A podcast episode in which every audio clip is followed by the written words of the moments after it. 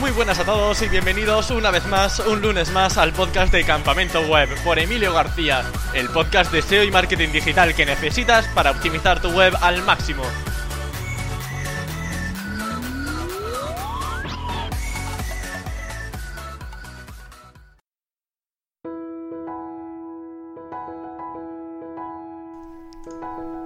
Si os digo la palabra descargar o programa, seguro que hay una web en la que todos pensamos, y esa es Softonic. Justamente el invitado de hoy trabaja como SEO en esa empresa que tiene millones de usuarios mensuales, alrededor además de todo el mundo. Dirige también su propia newsletter bimensual llamada SEOpatía, y yo estoy suscrito desde que la empezó y sinceramente comparte artículos interesantísimos sobre SEO, que además suele coger siempre de sitios que a lo mejor no son tan conocidos, así que siempre, siempre, siempre me llevo alguna sorpresa y algo que aprender. Así que si alguien tiene interés en suscribirse a SEOpatía, vaya a tener en el post de campamento web un enlace directo para poder suscribiros. Y bueno, hoy viene a hablarnos sobre su trabajo y sobre mil temas de posicionamiento web como penalizaciones, duplicidades internas, experiencia de usuario, presupuesto de rastreo. Así que para no entretenernos más, doy paso a Esteba Castells. Muy buenas Esteba, ¿qué tal estás? ¿Qué tal Emilio? ¿Cómo estás? Bueno, Esteba, de verdad que es genial tener a alguien con tanta experiencia en proyectos grandes porque es que en Softonic soy 110 empleados alrededor de todo el mundo, ¿no? Eh, sí, bueno, en realidad ahora somos 110, pero la mayoría estamos en Barcelona, que es la sede que está aquí, y luego sí que hay gente de ventas que, que está pues en Estados Unidos, en Madrid, pero la mayoría estamos aquí, sí. Y de SEO además solamente sois dos, ¿no? Sí, o sea, SEO al uso, digamos que solo hagamos la figura de SEO somos dos, aunque luego hay pues eh, personas que se dedican a, digamos, content managers, que son los que gestionan más toda la parte del contenido, que aunque no son tan SEOs a lo mejor, pero bueno, que también podríamos considerarlos bastante de la parte de SEO. Vamos, desde luego eh, no sois pocos y me gustaría saber un poco cómo lográis sincronizaros para mantener Softonic así de bien, porque habéis tenido penalizaciones, que lo comentaremos más adelante, pero aún así seguís muy arriba y bueno, a pesar de que cada vez hay más competencia, siempre estáis ahí consolidados en el sector. Entonces, eh, ¿cómo lográis esa compenetración entre tantísimos empleados? Pues mira, eh, nosotros nos, digamos, usamos internamente Slack para como canal de digamos de chat para eh, todo lo que es pues las conversaciones que tenemos en el día a día etcétera. Y luego también usamos Trello bastante habitualmente y un poco eh, Gmail también como correo y al final con estas herramientas que son las que más usamos pues aparte de hablar mucho en persona que para mí es súper importante pues tampoco hay mucho más. O sea como somos aunque somos 110, pues al final acabas hablando más con 30, 20, que son los que mm. más eh, tienen relación, ¿sabes? En el día a día. Claro, sí. Me gustaría saber también un poco cómo es tu día a día, porque a mí de verdad me encanta tenerte porque es que digo, joder, trabajar en Softonic no es una empresa así al uso, una pequeña pyme, sino que es que estamos hablando de un proyecto gigante. Entonces, ¿tú por dónde empiezas a trabajar cada día? A lo mejor en Keyword Research, en ver caída y luego solucionarla. No sé, cuéntame un poco eso. Vale, mira, bueno, eh, sí que la verdad que una de las cosas que a mí más me gusta de Softonic es que ningún día es igual que el anterior ni que ningún otro. O sea, siempre hay cosas distintas, proyectos y eso, eso mola. Más que nada porque esto mucha gente no lo sabe o no es consciente, pero Softonic lleva ya 20 años. Justo en verano pasado, sí, eh, celebramos el 20 aniversario de Softonic, que bueno, se dice pronto, pero en empresas tecnológicas, pues creo que no hay muchas que hayan llegado a, esto. Y mira, mi día a día empieza, eh, yo me levanto a las 7 más o menos, y tengo una hora hasta el trabajo. Eh, entonces lo que hago en el tren es mirar un poco analytics y tal, ver que no haya nada raro, que a veces, bueno, pues tenemos alguna caída o lo que sea del servidor y con analytics pues también lo puedes ver, aunque no es lo más ideal, pero bueno, nos sirve. Y entonces cuando llego, eh, aquí ya tengo pues el ordenador, eh, me pongo a mirar los dashboards, que tenemos pues varios, los de tráfico, los de revenue, o sea, de, la pasta que hemos hecho el día anterior, eh, un poco todo, ¿no? O sea, eh, revisar que todo esté más o menos bien. Perdona, vamos a hacer un pequeño paréntesis. ¿Cómo realizáis esos dashboards? ¿Spreadsheets? Eh, ¿A lo mejor Google Data Studio? Eh, pues un poco de todo, la verdad. tenemos una herramienta interna que pues está hecha a medida, que le llamamos Vidata, que lo que hace es recopilar de varias fuentes todos los datos y los pone en un solo sitio, ¿vale? Para que te hagas una idea, ahí tenemos datos de, digamos, de descargas internas, o sea, datos propios de Softonic, datos de Analytics, datos de AdSense y de DoubleClick, que es el, lo, que gestiona, digamos, eh, los anuncios.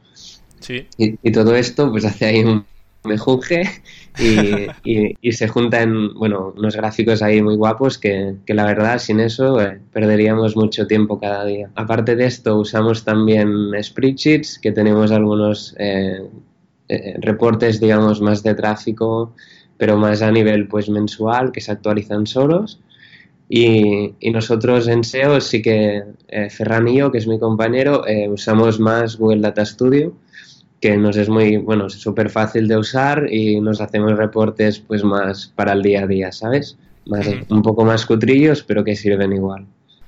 Entonces tú en tu día a día miras primero esos informes, ¿no? Como has comentado, ¿y qué le sigue a eso?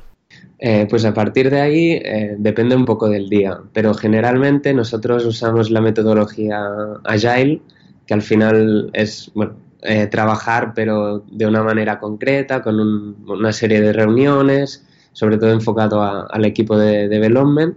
Y entonces lo que hacemos es lo que se llaman las dailies, stand-ups que es que durante unos 10 minutos eh, quedas en un, en un, punto de la empresa, digamos, en, pues en, delante del proyector, donde sea, y entonces con tu equipo te juntas y explicas lo que has hecho el día anterior y lo que harás hoy. Un poco para dar visibilidad a todo el mundo de en lo que estás trabajando, si pues alguien te puede ayudar o puedes ayudar tú a alguien, o sea, está muy bien esto. Mm. Y a partir de aquí, pues ya depende mucho del día. Normalmente pues habrá reuniones, que eso pues suele pasar, y si no, pues más trabajo de, analítica, de hacer análisis, eh, un poco lo que surja. ¿Y cuáles son tus prioridades en SEO para Softonic?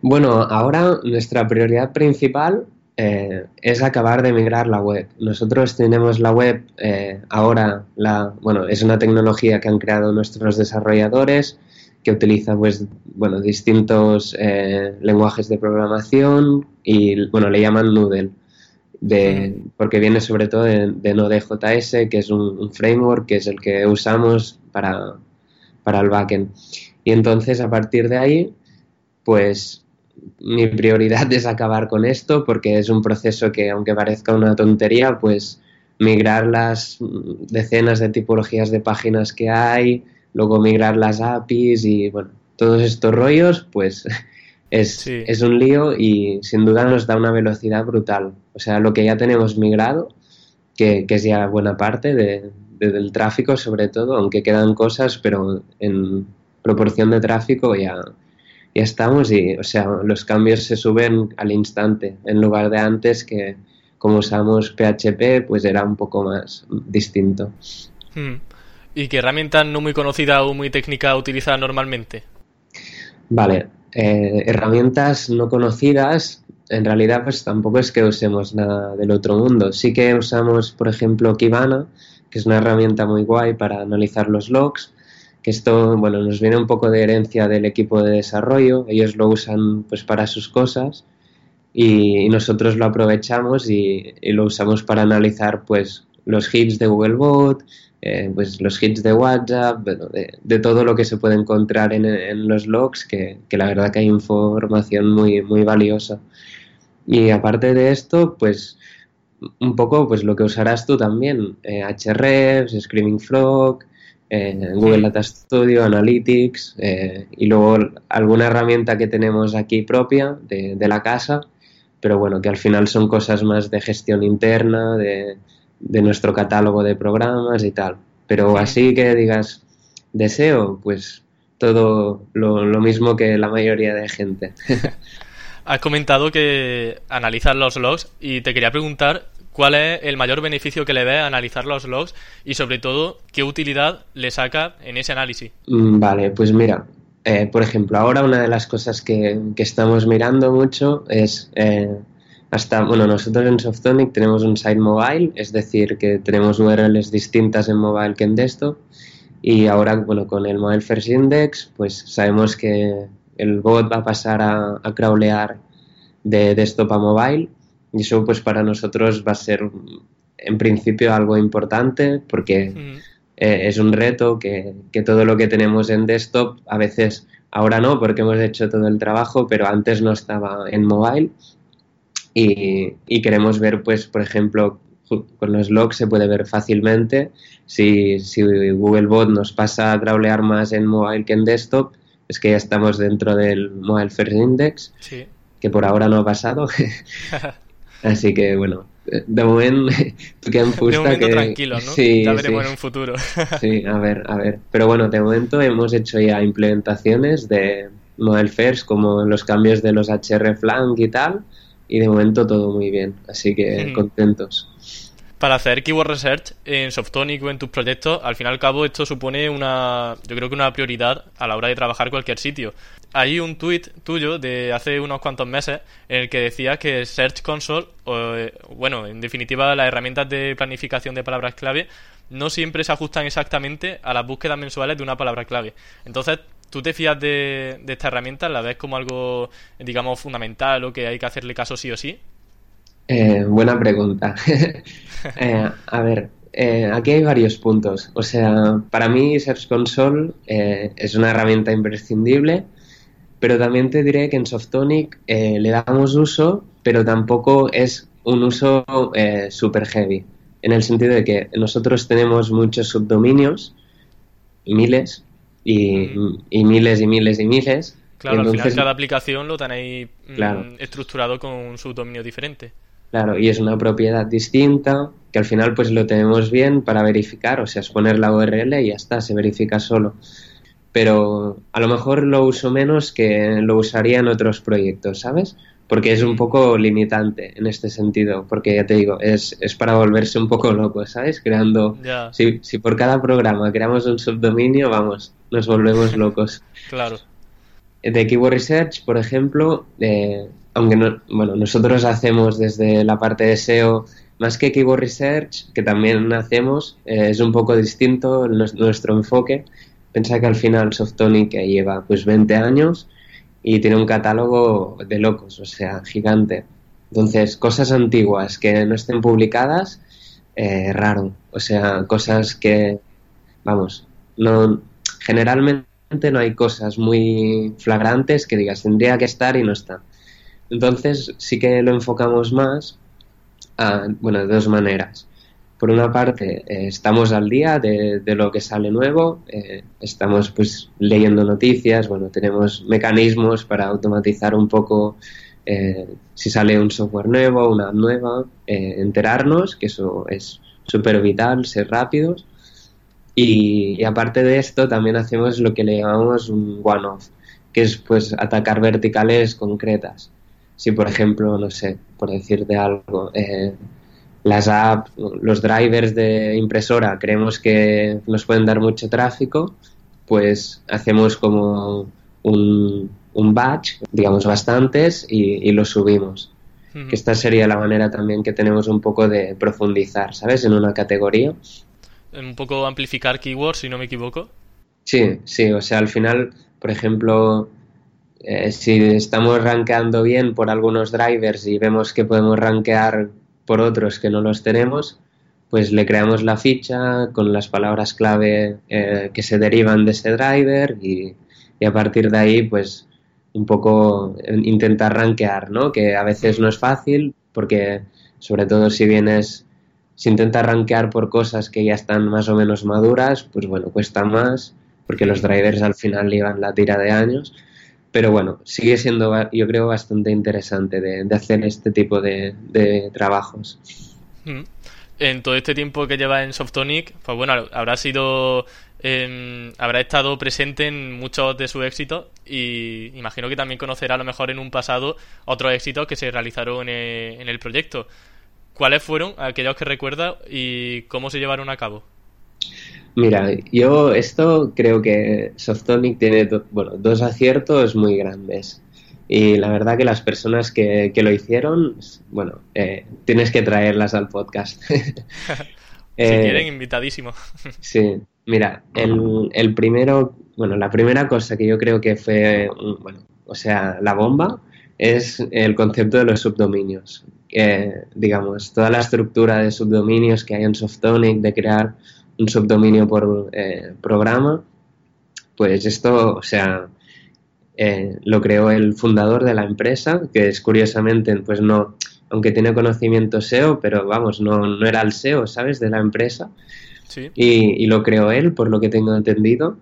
Y, o sea, para mí fue un visionario, porque al final, ahí, en, 2006, que se creó lo de los subdominios, no había nadie que hiciera esto. O sea, fue, por, bueno, a mi punto de vista, una revolución cuando se creó y luego hubo otra persona que es Albert López, que está en que fue el, por lo que tengo entendido, ¿eh? el, el, que, digamos, perfeccionó un poco el concepto y tal. Pero vamos, o sea, me parece súper, vamos, súper bien porque es lo que le ha dado la ventaja competitiva, yo creo, durante muchos años, el, el poder tener eh, múltiples páginas rankeando ahí en una misma query y un poco también la, la estructura externa de linking, que al final, pues cada subdominio es un poco como un site distinto. Es, es brutal el concepto. Eh, para mí, un, un, acierto sin duda. ¿Y haber realizado alguna vez migración de subdominio a subcarpeta? Porque has comentado que el tema de los subdominios fue un gran acierto, pero creo entender que hace poco hiciste un experimento. Eh, sí, hicimos un experimento cuando, bueno, yo llegué ahora hace nueve meses o así a la empresa y uno de los proyectos que había era hacer un, test de, ver cómo funcionaba eh, la migración, digamos, de subdominios a subcarpetas. Bueno, sí está claro que si no hemos migrado todo es porque no ha salido todo lo bien que, que pensamos. No, no te puedo dar datos concretos, pero bueno, no, no salió muy bien debido a varias razones. Eh, seguramente durante este año se va a publicar eh, en alguna conferencia o, en alguna charla los números y un poco el caso de estudio. Así mm. que, bueno, estar atentos si a alguien le interesa porque, bueno, creo que es un, la verdad que he tenido mucha suerte de poder vivirlo porque eh, la migración fue, fue interesante y los hallazgos pues bastante mejores aún, aunque no saliera del todo bien. ¿Nos puedes comentar alguno así como de adelanto? A lo mejor temas de transmisión de autoridad o algo así. Sí, correcto. Eh, al final la transmisión de autoridad cambia totalmente, cambia el CTR. Bueno, hay, hay muchos factores que a priori piensas que bueno, no va a afectar ni nada y luego, bueno, pues hay un impacto ahí bastante considerable. Y, la verdad que, o sea, aunque ya te digo, el resultado no fue bueno en, resultados, pero en, aprendizaje fue, fue muy bueno. Qué bien, esa es la actitud. ¿Recuerda alguna penalización también en Softonic? Eh, sí, a ver, penalizaciones como tal, digamos, manuales, hubo una que fue la penalización de, de la SERP, que antes no, no, lo he dicho, pero bueno, para mí el segundo acierto de Softonic fue crear la SERP, que la SERP, bueno, al final es el famoso barra S, que, fue penalizado, que aunque la gente pues lo critique y, seguramente, de hecho, o sea, a mí me, me, considero que no está bien, pero si lo piensas desde un punto de vista, digamos, de negocio monetario, pues eh, durante no sé cuántos años se vivió de la SERP y se hicieron millones y millones de euros. ¿Podría explicar un poco en qué consistía esa sección para aquellos que no la conozcan? Sí, eh, la SERP, bueno, al final eh, era un, directorio que era el buscador interno de, la web y se indexaban las búsquedas pues tal cual entraban, digamos y luego pues había todo un engranaje por detrás de, cómo funcionaba, de hacer linking y bueno, un poco eso. Y eso al final, bueno, ya, todo el mundo que esté un poco metido en el SEO sabe que a Google no le gusta que, esté indexado el buscador. Y pues llegó un punto que, nos filtraron las búsquedas y pues tuvimos que... Bueno, la primera fue una penalización que fue por Think Content y ahí pues más o menos se recuperó y luego ya pues caput, se, se acabó el tema. Que al final aunque a mí personalmente, pues eh, claro, siempre da un poco de miedo y, se perdió, pues digamos, dinero y todo lo que quieras, pero también te da un poco de tranquilidad, ¿sabes? Porque al final todo el mundo aquí sabía que algún día la SERP eh, se iba a acabar, iban a penalizarnos o lo que sea. Y desde que no la tenemos, pues a lo mejor en realidad no hacemos menos visitas ni menos eh, dinero, o bueno, a lo mejor al principio sí, cuando se perdió, pero bueno, ahora estamos bien y, la verdad que estamos más tranquilos, porque todo lo que hacemos ahora es, digamos, eh, limpio, ¿sabes? No, no hay cosas que a Google no, no hmm. le gusten. Claro. Has comentado que había algunos casos de Think Content y que conseguisteis recuperar eh, esos casos. ¿Cómo lo llevasteis a cabo? ¿A lo mejor colocando contenido o algo diferente? Eh, sí, bueno, en realidad yo aún no estaba en la empresa por aquel entonces, fue ya hace un par de años o así, que fue el, famoso post de Sistrix que sugería cambiarlo por barra panorama y todo esto, no sé si te acuerdas. Sí, sí.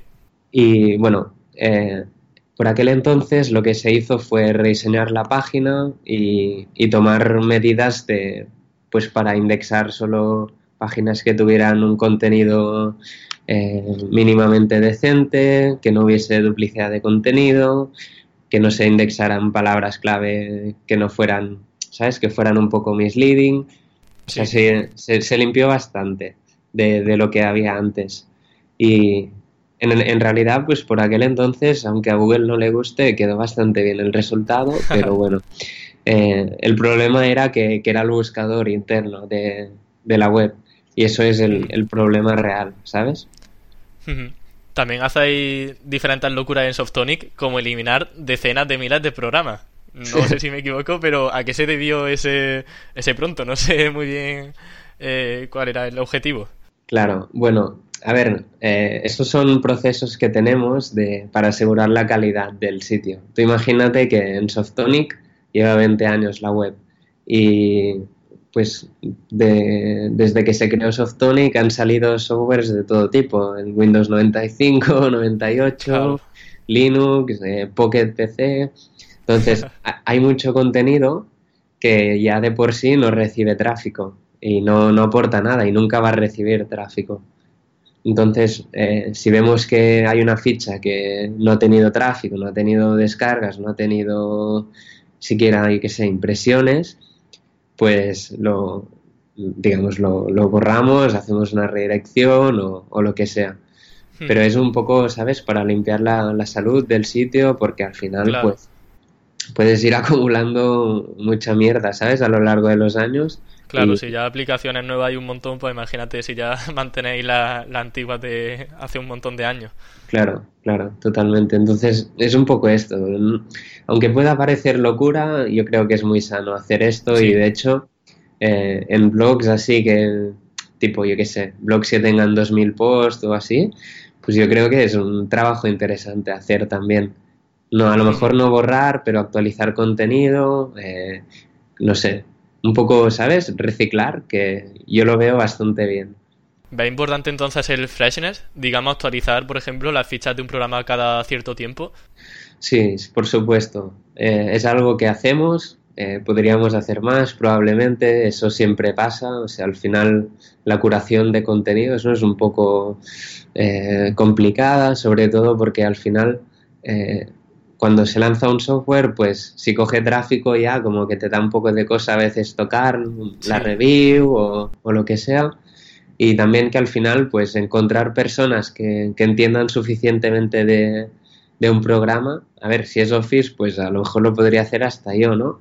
Pero si hablamos de cosas más, más nicho, pues se complica. De esta manera eh, lo que buscamos un poco es, aunque hacemos curación y tal, pero también hacemos curación de otras maneras, ¿no? Que es pues que el archivo intentamos que esté a la última, ¿sabes? La versión. Sí. Eh, poco que no haya enlaces rotos, o sea, también al final, como el usuario lo que quiere es descargar, pues al final el contenido, aunque es importante, pero más importante aún es eh, la, digamos, la descarga en sí, ¿no? Que es lo que, lo que viene buscando el usuario. Que eso no hay que perder el foco nunca porque, vamos, de eso vivimos, digamos, ¿no? De que la gente descargue. La ficha además a veces tienen como un pequeño handicap, que es que tienen contenido duplicado, al menos por lo que he observado en algunos ejemplos que he cogido antes de la entrevista, porque cada aplicación puede estar en iPhone, por ejemplo, y en Android, en Android a la vez. ¿Os preocupa entonces esa duplicidad interna de que esté la misma descripción tanto en la URL de iPhone y en la URL para descargarlo en Android?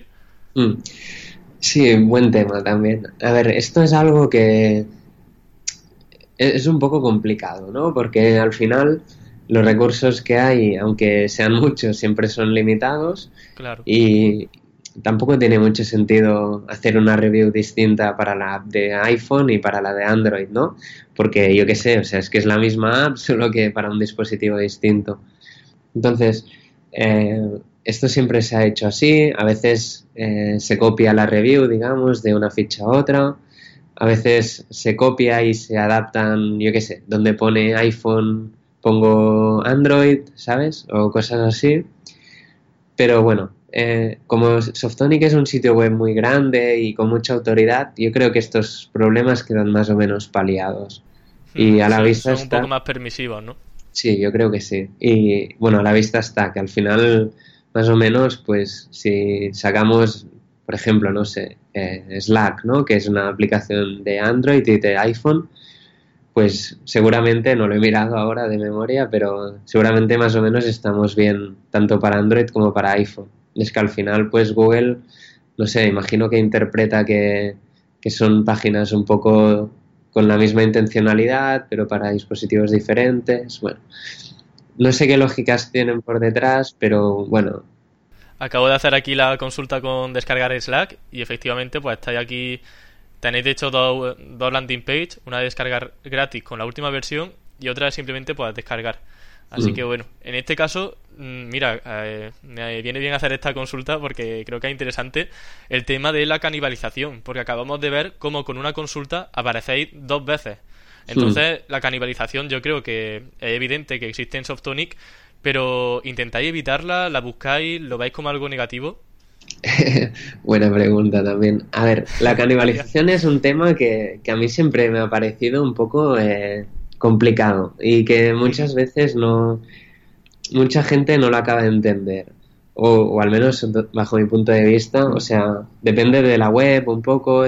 si eres una web grande, por ejemplo en Softonic, eh, te interesa tener canibalización, digamos. O sea, canibalizarse no es lo mismo que tener dos resultados. Eh, si la, intencionalidad es distinta y la página es distinta, pues tampoco veo mal tener dos resultados, porque al final mejora tu CTR y consigues más visitas.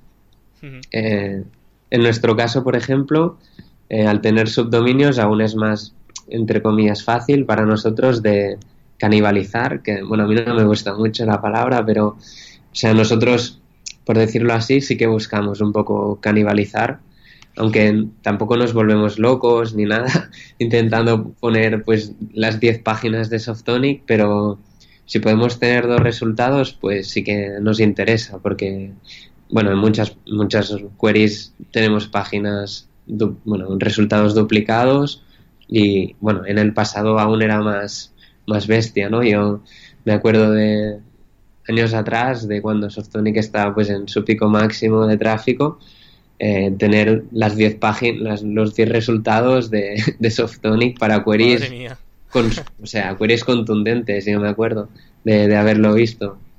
O sea que sí, sí, ha cambiado un poco. Yo creo que Google también ahora ya, aunque permite, y porque vamos, lo tenemos, pero yo creo que antaño a lo mejor tenía un poco un poco menos de domain diversity, ¿no? Que es la métrica esta que de la que se habla siempre que Google busca tener más diversidad de dominios y no que unos pocos lo tengan todo, que yo creo que tiene sentido. Pero bueno, si, nos podemos aprovechar, pues se, se intenta, es un poco así.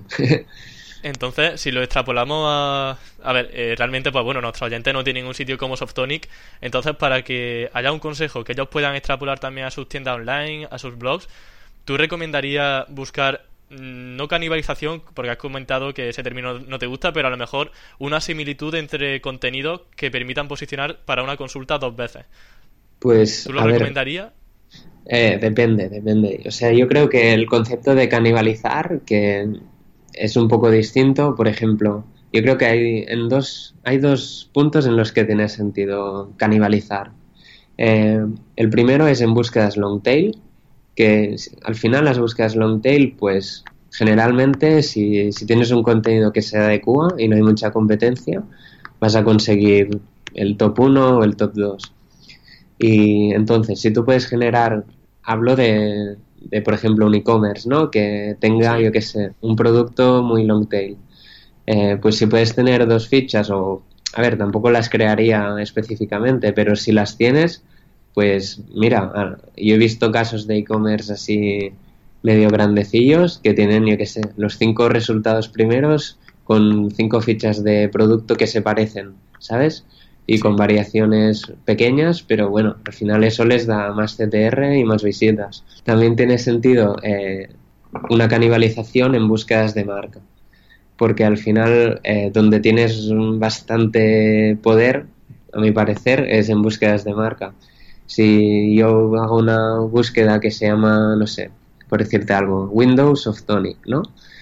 Y ahí puedo posicionar, pues no sé, a lo mejor toda la página, ¿sabes? De resultados míos. Y buscar la canibalización ahí, pues no lo veo mal. Siempre intentando dejarle claro al buscador cuál es la más importante, que eso es, bueno, es, es vital, porque si no ahí sí que te lías un poco. Pero si más o menos tienes claro lo que haces, eh, yo pienso que intentar tener múltiples resultados por, por una query no, no es muy descabellado. Y luego si nos centramos un poco en el tema de los enlaces externos, dentro de una ficha de cualquier aplicación siempre enlazáis a la página web oficial. ¿Qué tratamiento le dais a ese enlace? Mm, vale, ahí hay un poco de todo. Eh, tenemos eh, no follows y, enlaces normales. Eh, para mí lo ideal sería ponerlo todo no follow, porque yo soy yo soy bastante fan de, de los no follows. Bueno, todo el mundo que me conoce sabe que soy bastante obsesionado. Pero, pero bueno, yo creo que en, Softonic tiene doble sentido, porque si tú lo piensas fríamente, en un medio, pongamos la vanguardia, eh, si tú enlazas a, no sé, al campamento web, pues tú no eres competidor de, de la vanguardia, ¿sabes? Claro. Pero si Softonic enlaza a la web oficial de Office, pues Office sí que, digamos, a nivel SEO es competidor, ¿sabes? Claro. Y tampoco, a ver, yo creo que por un enlace nadie se muere, ¿eh? O sea, no pasa nada. Pero bueno, que en, un mundo ideal, eh, yo creo que lo ideal es tenerlo todo no follow. Tenemos algunos que se cuelan ahí porque, bueno, falta poner las tareas técnicas y tal, pero bueno, tampoco ya te digo, hemos hecho experimentos eh, justamente los últimos meses y tampoco hemos visto que, por poner un enlace a un, digamos, a un competidor que sea follow y tal, pues tampoco se ha notado en, en exceso. Pero bueno, ya te hmm. digo, para mí, en un mundo ideal, eh, no follow. Y en general en, en, toda la web lo pondría, porque eso es una pregunta que, que muchas veces me he hecho. Y, por ejemplo, tú imagínate que en Softonic eh, un día llega un editor y, y viene un SEO y le dices, mira, te doy 300 euros o 100 euros si me publicas un link. Y el editor dice, pues mira, me saco un sobresueldo. Y a lo mejor el link, yo qué sé, a lo mejor es a, ¿sabes? A una web normal, pero a lo mejor podría ser a una web porno, por decirte algo. Sí. Y en sitios web en los que hay mucha gente escribiendo y, tal, yo creo que, que, está bastante bien prevenir. Por ejemplo, esto lo hacen ahora en, Forbes y en algunos otros medios que he visto que ya por, por defecto lo ponen todo no follow. Yo creo que con esto mm. se ahorran un montón de problemas, porque ya te digo. En cuanto al User Generated Content, o bueno, conocido como contenido generado por los usuarios, como por ejemplo podrían ser comentarios, ¿lo trabajáis de alguna manera? Eh, sí, lo, lo, trabajamos, se podría trabajar más. Como estamos en medio de la migración técnica y tal, es una de las cosas que aún queda por migrar. Y sí, o sea, a mi punto de vista falta mejorarlo un poco, pero bueno, o sea, es algo que, que está ahí. O sea, en los próximos meses vamos a, a mejorarlo mucho, tenemos ideas interesantes y y la verdad que es que el contenido gratis, pues a quien no le interesa, ¿no? claro, mira Amazon que tiene todo el contenido casi de los usuarios. sí, sí, si no lo hacen los usuarios, se lo hace el vendedor. es que no hacen nada los cabrones. Eso sí. eso sí que viven bien. Y sobre la experiencia de usuario, al final es uno de los pilares fundamentales en cuanto a SEO y me gustaría saber qué cosas hacéis para mejorar, eh, pues eso, la forma en la que a lo mejor el usuario navega, eh, que tiene una experiencia positiva al fin y al cabo eh, estando en la página web. Eh, pues sí, es un, es un tema que, a ver, es un poco complicado a veces, eh, porque en el caso de Softonic, al igual que en medios, por ponerte otro ejemplo, se vive de la publicidad. Y la publicidad ya sabemos que ralentiza la carga, la hostia. Entonces, eh, es complicado eh, encontrar el punto medio entre que la web no tenga muchos anuncios y que tu empresa sea rentable. Es, es un tema que, que, siempre está, siempre estamos en ello, pero que a poco que pongas un banner ya se va, ¿sabes? Todo un poco a la mierda. Sí y es, es complicado. El, el, el, punto de equilibrio es complicado. Hmm. ¿Podrías mencionar algún cambio que hayáis hecho en beneficio de la experiencia de usuario en Softonic? Eh, pues mira, por ejemplo, eh, lo que hacemos es hacer los botones de descarga más grandes, los movemos de posición para donde haya más TTR, que esto es bastante importante. Luego también hacemos bastante A-B testing de, por ejemplo, tenemos páginas de listados, ¿no? Y probamos de ponerlo con botón, sin botón, mm. eh, un poco cualquier cosa que, que pueda beneficiar un poco a la conversión. Que esto sí que lo trabajamos, pero bueno, ya te digo, al final es un poco una batalla que está un poco entre priorizar dinero y priorizar eh, la conversión. Sí. En cuanto a Rich Snippets, que personalmente es un tema que me apasiona porque veo que Google está cada vez más obsesionado por mostrar Rich Snippets y cada vez mostrando nuevos formatos, etcétera, etcétera. ¿Qué nuevas oportunidades le ves a usar este, a lo mejor, código de Schema? Eh, no sé, ¿lo aprovecháis de alguna manera?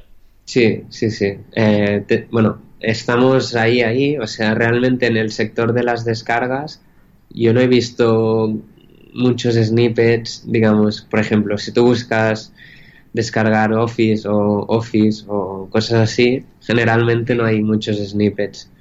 Eh, que eso, bueno, al final también nos limita un poco, ¿no? Porque si no, no hay snippets, pues sacarlos es complicado.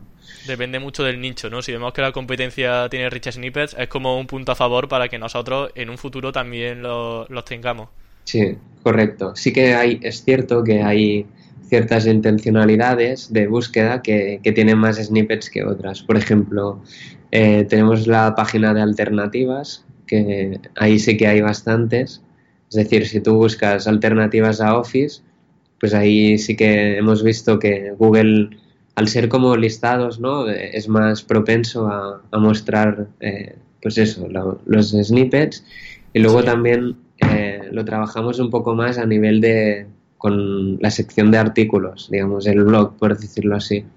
Ahí sí que, que hay más, un poco más de, de libertad también para pues poner, eh, no sé, lo típico, ¿no? Las tablas en HTML, el contenido estructurado con listas ordenadas y desordenadas, eh, luego escribir pues un poco más eh, enfocado a, ¿no? Esto que Google hace ahora un poco que se lo come bastante de como es, ex- eh, escribir muy explícitamente, ¿no? Eh, Office es un software de no sé qué, o sea, muy como para robots, que, que Sí. se lo come bastante y, y un poco esto. Sí que es cierto que, que hay que meterle más chicha. En realidad, o sea, yo creo que estamos bastante bien en, en este campo, o sea, hemos trabajado en, en el último trimestre en mejorar los procesos de contenido, en añadir módulos de, para sacar tablas y, y un poco esto, pero sí que bueno, como Google lo va cambiando cada dos por tres, pues hay que actualizarse y, Sí. y- seguramente en seis meses va a ser totalmente distinto Claro. y, y habrá que Hay un poco de incertidumbre, a ver qué pasa. Sí, sí, sobre todo en, al final es un poco, yo lo veo que va un poco como por sectores, ¿no? Ahora está más informacional, ¿no? Que saca más ahí para definiciones y cosas así. Pero no sé qué, y te sale ya el cuadrito con Sí. la definición. Sí, pero claro, si un día se pone a sacar snippets, no sé, de descarga directa en la, en la página de descarga o cosas... A yo creo que no, ¿eh? Pero bueno, claro, todo esto pues serán retos de, de ver cómo, cómo lo sacamos. Mm. Pero ya te digo, tenemos todos los esquemas, o bueno, casi todos los que podemos tener y intentamos hacer que el código pues sea semántico y bueno, todo lo que digamos se puede hacer, estamos ahí. O sea, es cuestión de, de que Google nos vaya liberando un poco ahí y nos vaya poniendo. Sí. Al final Softonic es un proyecto muy grande y yo creo que es obligatorio mencionar la palabra de crowd budget o presupuesto de rastreo. Entonces, me gustaría saber qué acciones realizas para mejorar ese presupuesto de rastreo. Muy buena esta. Pues sí, la verdad que es un reto contundente, porque para que te hagas una idea, Softonic hay como nueve lenguas, ¿vale? O sea, nuevos nueve sites principales y luego otros 15 más secundarios. O sea, Claro, unos digamos 20 que cada idioma eh, supone un reto diferente porque es un idioma, es una página individual diferente, ¿no? Claro, totalmente, porque, o sea, tenemos los nueve dominios principales, eh, algunos están en un subdominio normal, o sea, por ejemplo, en.softonic.com, y luego hay otros que aún mantienen el dominio antiguo, o sea, softonic.com.br, que sería el, el portugués. Claro, esto es un, es un reto, ¿no? Porque eh, ya, o sea, al final, por ejemplo, todo lo que está en el .com, pues más o menos se crawlea bien y rápido, porque tiene la herencia, ¿no? De la inercia de, de los sites que, que son más históricos. Pero yo qué sé, el, por ejemplo, el site polaco que está en .pl, pues ahí, claro, se complica la cosa, el bot no pasa tanto, y aunque haya linking, que, que lo hay, pero bueno, eh, Mm. es bastante problemático. Y también al final, eh, que la gente se piensa que Softonic eh, solo tiene el proyecto este, pero al final controlamos otros proyectos paralelos y, y tal, que también tenemos que asegurarnos de que sites que están en servidores externos se crawlen, se indexen. O sea, es, es un, la verdad un, un reto total lo del crawling. ¿Y qué acciones realizas para que Google mm, para que Google Bot pase por todas las eh, partes que a ti te interesan de Softonic? A lo mejor usa la etiqueta de no in- de no follow, eh, no sé, algún consejo.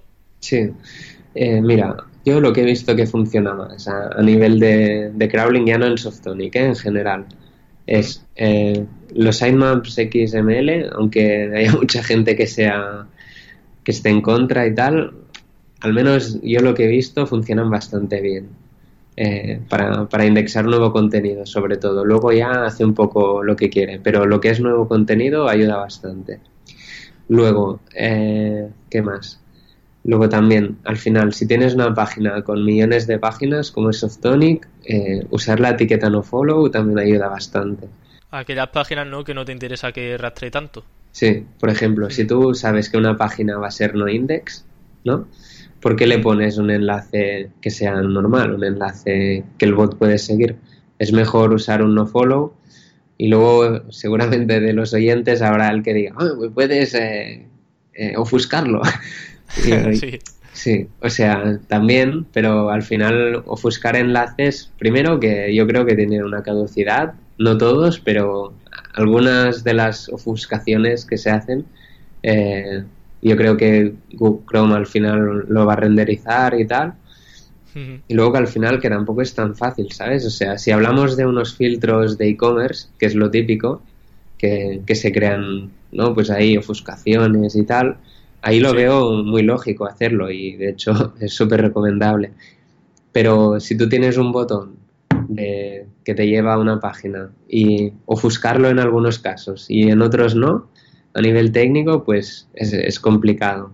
Y luego también a nosotros nos dificulta un poco, ¿sabes? Eh, saber si, si, está bien hecho, si no, si el bot pasa o no.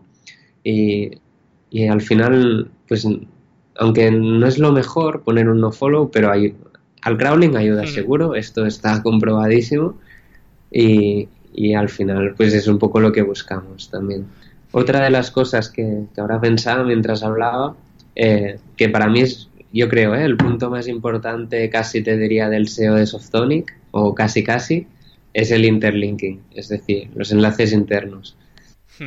Eh, intentamos priorizar esto, vamos, lo, lo más posible porque, ah, sobre todo, por ejemplo, si sale un nuevo programa y tenemos un módulo de programas nuevos, eh, lo que hace que, el robot entre más es esto, de tenerlo linkeado en la web por todos lados y, que al final entre, ¿sabes? Enlazarlo a lo mejor desde el home, desde artículos, desde otras aplicaciones, darle prioridad al fin y al cabo. Sí, eso es totalmente. Y eso, bueno, es que es un punto clave eh, para nosotros. Y luego, pues hay otros temas que también, pues tener el robots.txt para que no se pierda el bot en filtros o cosas así, o páginas así que se generan, ¿sabes? Que, que tampoco te interesan, eso es súper importante. Y así que, que venga a la, a la cabeza ahora mismo, pues no sé, un poco, tampoco es que hagamos nada del otro mundo, quiere decir, simplemente lo hacemos todo, pero a escala. O sea, si digo interlinking, pues a lo mejor ponemos un módulo que se replica en todos los idiomas y que coge de cada país los nuevos, ¿sabes? Claro, al final cada consejo que da hay que tener en cuenta que esto se multiplica a, niveles, vamos, inimaginables casi por todas las redes de Softonic.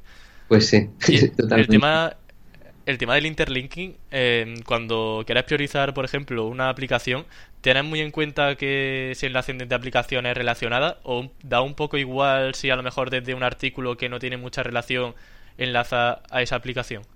No, no, siempre, siempre tratamos de, de que sea relacionado. Esto, a ver, a veces es un poco complicado de hacerlo y sobre todo en programas top pues siempre está más cubierto, ¿no?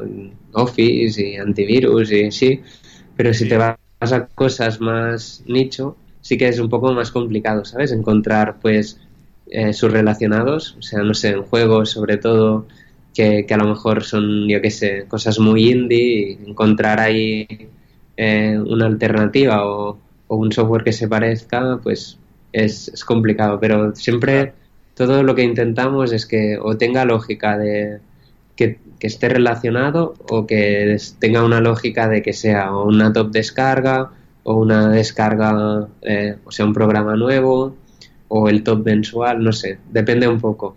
Pero ya te digo, es darle sentido, porque si no, no tiene sentido. El interlinking eh, siempre tiene que tener algo de sentido. Y dejando un poco de lado ya el tema de la optimización interna, me gustaría centrarme más en, por ejemplo, acciones de link building, porque es un proyecto muy, muy grande, tenéis ya enlaces naturales. Entonces, ¿hacéis realmente acciones para conseguir enlaces entrantes o no es necesario en casos como este?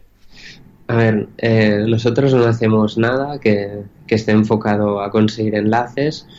Bueno, principalmente yo creo porque pues nunca ha hecho mucha falta, ¿no? Eh, Sí, sobre todo lo que se intenta es que la web esté bien a nivel de información, a nivel visual, que transmita confianza.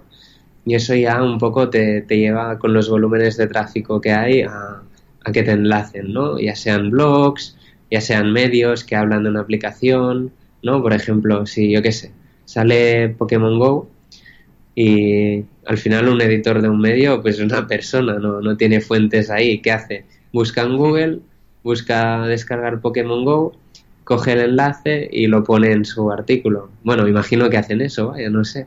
Entonces, lo importante es eh, que la información esté bien y transmitirle confianza. Y, de esta manera es un poco nuestra manera de no hacer link building porque no hacemos, pero bueno, eh, tratar de, de, conseguir enlaces naturales totalmente. Y, y aparte de esto, pues nada más, porque al final, como es un poco lo que decíamos, ¿no? Hay tantos idiomas, tantas páginas, tantos subdominios que aunque consiguiéramos enlaces y, y yo qué sé, incluso si pagáramos, eh, tampoco tendría ningún sentido, porque es que no, no daríamos abasto, ¿sabes? A, a todo el catálogo, a todos los idiomas. Mejor priorizar otros factores internos como los que hemos comentado a lo largo de toda la entrevista. Sí, sí, sí, totalmente.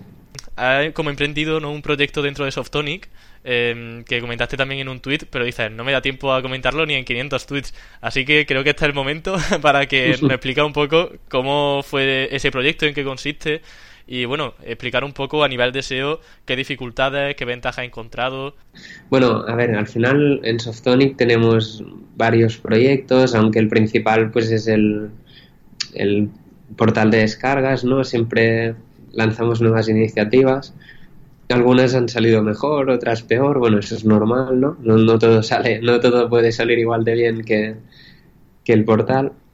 Y, siempre estamos ahí. Y ahora estamos lanzando otro proyecto que también estamos ahí bastante a tope, que es, bueno, se llama Softonic Solutions, que es un, digamos, una, una comunidad de questions and answers en inglés, que, que, la gente pues entra, deja su pregunta, entonces o nosotros o la comunidad eh, le ofrece soluciones. La verdad, cuando yo empecé tenía 75 visitas al día, o sea, vamos, llegué cuando se estaba, estaban haciendo y ahora la verdad que ya tiene un volumen bastante considerable.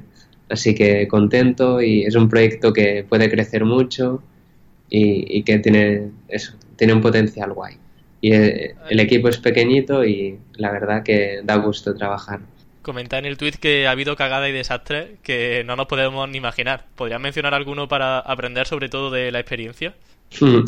vale, a ver, bueno, cagadas, ya te digo, hay muchísimas. Mira, te cuento algunas.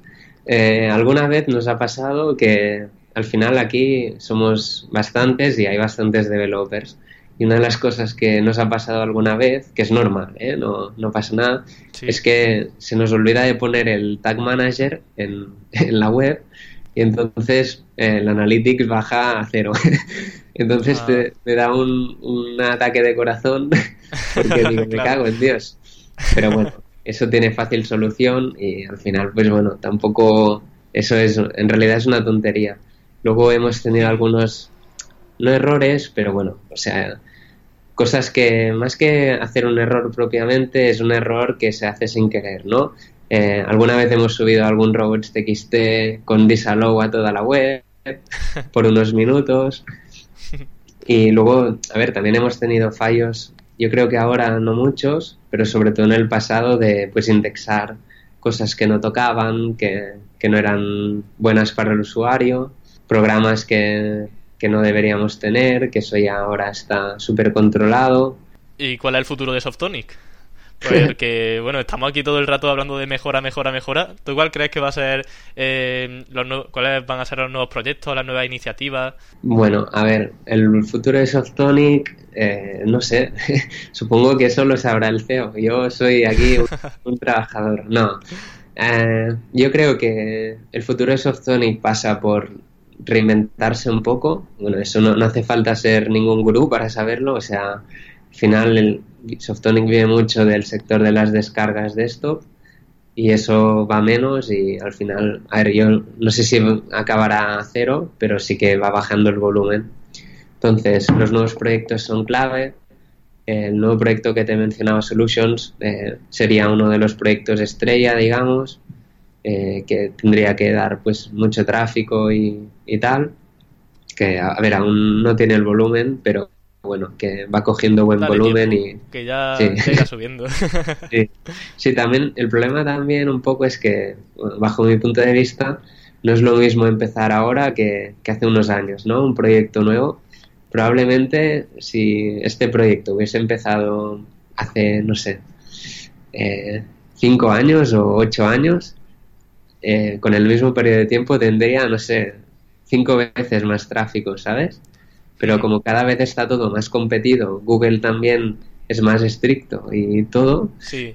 pues e, es un reto, ¿sabes? Porque ya te digo, o sea, levantar algo a día de hoy, quien levanta cosas guapas, madre mía, o sea, tiene todo mi respeto. Y bueno, dejando un poco de lado ya Softonic, vamos a ir ya a tu persona como Esteba Castells. y te da tiempo a tener proyectos propios, porque aquí has comentado que haces un montón de cosas en Softonic. Entonces, no sé, hablando un poco de eh, qué cosas haces fuera de Softonic.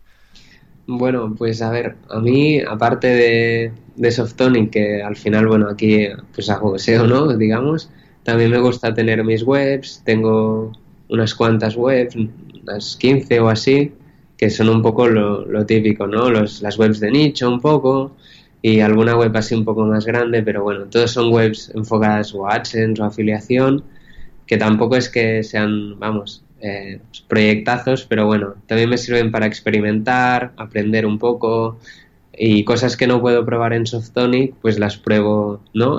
Allí. Y yo qué sé, me gusta también el scraping bastante y hago ahí guarradas con mis webs y lo subo y bueno, un poco eh, experimentar, ¿no? Al final. bueno, te voy a preguntar que cómo evaluar la competencia para ir a por una keyword u otra eh, antes de ir a por un nicho en concreto. Pues mira, eso es un buen tema porque la verdad que para mí es un reto cada vez más encontrar nichos o sea, por ejemplo, lo que para mí antes era un método válido, más o menos, era, no sé, lo típico, ¿no? Irte a Keyword Tool Planner o SEMrush, bajarte keywords ahí a tope y, eh, mirar un poco, ¿no? Y ver. Pero creo que ahora esto ya, o sea, no digo que no se puedan sacar cosas, pero vamos, cada vez es más complicado porque con toda la, la nueva hornada de SEOs que hay ahí, vamos, es que no, no dejan ni un nicho, o sea, Está todo con MDs y de todo. Sí, sí. Y entonces, claro, y yo lo veo un reto. Y ahora sí que a mí me gusta más enfocarme a, a crear sitios de cosas que o que ahora tengan poco tráfico y puedan tener mucho o que sean tendencia como tal. Por ejemplo, no sé, eh, si sale un... Yo no lo hago, ¿eh? pero hay gente que lo hace. Si sale una peli nueva, pues te haces una web de, de la peli o, o cosas así, porque para cosas que ya existen y que existen de hace años, ¿no? El contenido evergreen, famoso, yo lo, lo, veo como, no sé, cada vez más competido, complicado encontrar y luego tampoco a lo mejor te es tan rentable, ¿no? Matarte a, a, posicionar algo que ya está sentado. Yo estoy muy de acuerdo con lo que comentas de sobre todo buscar tendencia y al principio de la entrevista te pregunté sobre el tema de las búsquedas mensuales en palabras clave y efectivamente, yo también coincido contigo en que a veces hay que olvidar un poco eh, la cifra que no aparece en la herramienta y fiarnos un poco por la tendencia en general de la sociedad por, em, digamos, centrarse en una temática, en una keyword, porque a lo mejor a la herramienta incluso no le ha dado tiempo a recuperar información sobre una palabra clave porque es tendencia desde hace muy poco. Y algo que también nos comentó Dani Verdasco en Vandal. Y nada, creo que es una puntualización muy buena esta que haces de ver tendencia en, en general. Sí, sí, sí, totalmente. Yo me gustó mucho la, entrevista de con Dani y o sea, es que es totalmente así porque, por ejemplo, otro error que yo veo que mucha gente comete, que a ver, que no pasa nada, ¿no? Pero al final es engañarse un poco. Las herramientas tipo Hrefs eh, lo que hacen es hacer medias mensuales. O sea, tú imagínate que una keyword tiene un millón de visitas, ¿no? Entonces, lo que hace Hrefs o SEMrush o así es, te hacen una media de eso, ese un millón en 12 meses, pero luego a lo mejor ya no he tenido ni una búsqueda en, en ningún otro mes. Y eso es como hacerse trampas al solitario, o sea, ya puedes posicionar muy bien que no vas a tener visitas. Y también usar Google Trends, yo lo uso mucho para detectar nichos y tal, y bueno, en general para Softonic también, que va, va súper bien. Tiene una newsletter también bimensual sobre SEO, llamada Seopatía, que bueno, la he comentado en la introducción de la entrevista. Em, y recuerdo que en la primera entrega lograste un ratio de apertura del 72% en tus correos. Y claro, lo comentaste en un tweet y es obligatorio preguntarte cómo lo conseguiste. pues gracias. A una cifra, vamos, envidiable. gracias. No, a ver, eh, yo creo que aquí hay unos cuantos factores que aunque a ver, puede tener mérito y tal, pero bueno, también influyen, ¿no? Eh, primero que esa newsletter, eh, ese envío tampoco tenía muchos suscriptores y eran de bastante calidad. O sea, hablamos de que a lo mejor, no sé, de memoria un poco a lo mejor eran 60 personas y muchas eran personas que estaban interesadas en, en mi contenido, que cosa que no, a lo mejor en una empresa, pues, ¿sabes? A la gente tampoco le interesa tanto. Y, y, luego también está el tema de no querer tener muchísimos suscriptores, pero tenerlos de calidad. Que en este caso a mí, por ejemplo, hay gente que se obsesiona con el número y tener 10.000 suscriptores. Pero yo prefiero tener, no sé, ahora tengo creo 320 o así, pero son 320 personas que cuando llega el día de la newsletter generalmente lo abren. O sea, el open rate se mantiene aún a, esos niveles más o menos. 60, 70, 75. Qué guay. Y mía, ya quisiera yo eso. para mí eso es lo mejor. Y también al final la newsletter, o sea, es algo que yo hago pues porque me gusta y porque también así me estoy al día y tal, pero también lo, lo que a mí me gusta es que la gente al final pues se enriquezca, ¿no? Un poco de, del contenido y que lo lea. Si, si tuviera malas métricas y a la gente no le gustara, pues no sé, a lo mejor lo hubiese dejado ya, porque al final tampoco haces las cosas para que nadie las lea, pero estoy muy contento y es un proyecto que, mira, me, gusta hacer aunque no saque nada, porque sí, es un poco mi manera de, de volver al SEO todo lo que yo he aprendido, ¿sabes? Es una buena filosofía. Pues bueno, Esteban, con, con, esta gran filosofía, con estos grandes consejos, despedimos ya la entrevista y de verdad te agradezco un montón que haya aceptado, que haya estado aquí comentándonos un montón de consejos y estoy seguro de que Softonic va a crecer muchísimo más durante mucho tiempo y más después de aceptar la entrevista. Eso te va a dar un ranking superior en Google. Venga, voy a mirar a HRS a ver si hemos subido hoy. pues muchas gracias, Emilio. Venga, un abrazo. Adiós, gracias. Y después de esta aluvión de información que nos ha proporcionado Esteban, nos despedimos hasta la próxima semana, hasta el próximo lunes. Y bueno, si has llegado hasta aquí, felicitarte porque realmente ha sido una entrevista bastante larga. Yo creo que también con bastante sustancia en temas de SEO, creo que hay conocimiento muy interesante dentro. Así que nos escuchamos la próxima semana, el próximo lunes, con muchas ganas de aprender y muchas cosas que contar. Hasta la próxima.